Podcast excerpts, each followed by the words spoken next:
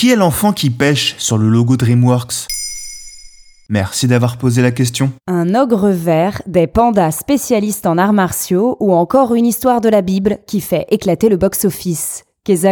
Ce sont les films les plus successful de la firme au logo avec l'enfant qui pêche sur la lune, DreamWorks. DreamWorks, c'est environ 100 millions de budget de production par long métrage et jusqu'à 7 millions d'entrées en France pour les films les plus rentables. Le studio américain n'a pas fini de nous vendre du rêve, à commencer par son logo onirique. DreamWorks Pictures, ça a commencé comment? En 1994, en Californie, une société de production et de distribution de musique, programmes TV et cinéma est créée par Steven Spielberg, Jeffrey Katzenberg et David Jeffen. C'est DreamWorks SKG ou DreamWorks Pictures. Alors que leur premier film, Le Pacificateur, sorti en 1997 avec Nicole Kidman et George Clooney, est un flop, la suite est beaucoup plus prometteuse.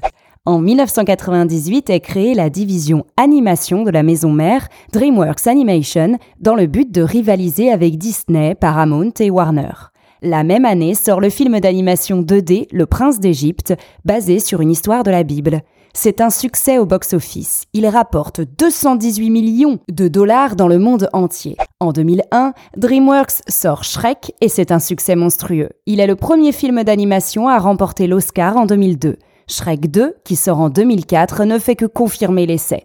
DreamWorks s'installe alors comme le grand rival de Pixar dans la course à l'animation 3D. Par la suite, les films Dragon et Kung Fu Panda deviennent également des films iconiques du studio californien. Quelle est l'histoire du logo de DreamWorks? La première version du logo animé de DreamWorks, qui apparaît en 1994, nous montre un bouchon de pêche lancé dans l'eau en pleine nuit.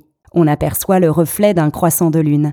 La caméra monte et révèle petit à petit un fil de pêche suspendu à la canne d'un petit garçon assis sur le croissant de lune, le pied ballant. Puis la caméra se déplace sur la droite et laisse apparaître les lettres de DreamWorks en capitale, cachées derrière les nuages d'une nuit étoilée. C'est Steven Spielberg qui a eu l'idée de l'enfant qui pêche sur la Lune, qui était pour lui la représentation parfaite de la rêverie et de la magie inhérente à l'univers des films fantastiques. Il a demandé à l'illustrateur Robert Hunt de le peindre à la main, puis via son ordinateur. C'est son fils, William Hunt, qui a été le modèle.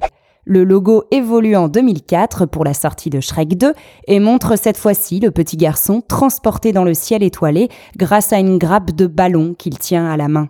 Il flotte ainsi jusqu'à la lune, sort une canne à pêche, puis s'assoit. Les lettres DreamWorks apparaissent alors en couleur.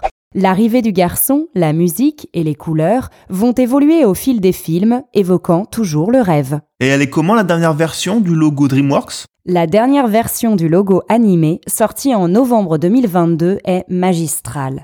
On y voit le petit garçon littéralement surfer dans le ciel étoilé sur son croissant de lune, avec comme départ la pleine lune.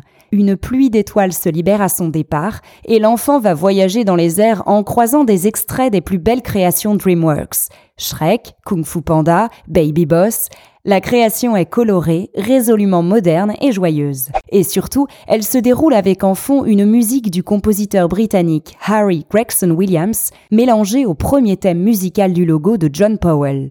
Cette dernière version du logo animé a été réalisée par une équipe de 40 personnes pendant 8 mois et est dévoilée pour la première fois lors de la sortie du film Le Chapeauté de Chapeau.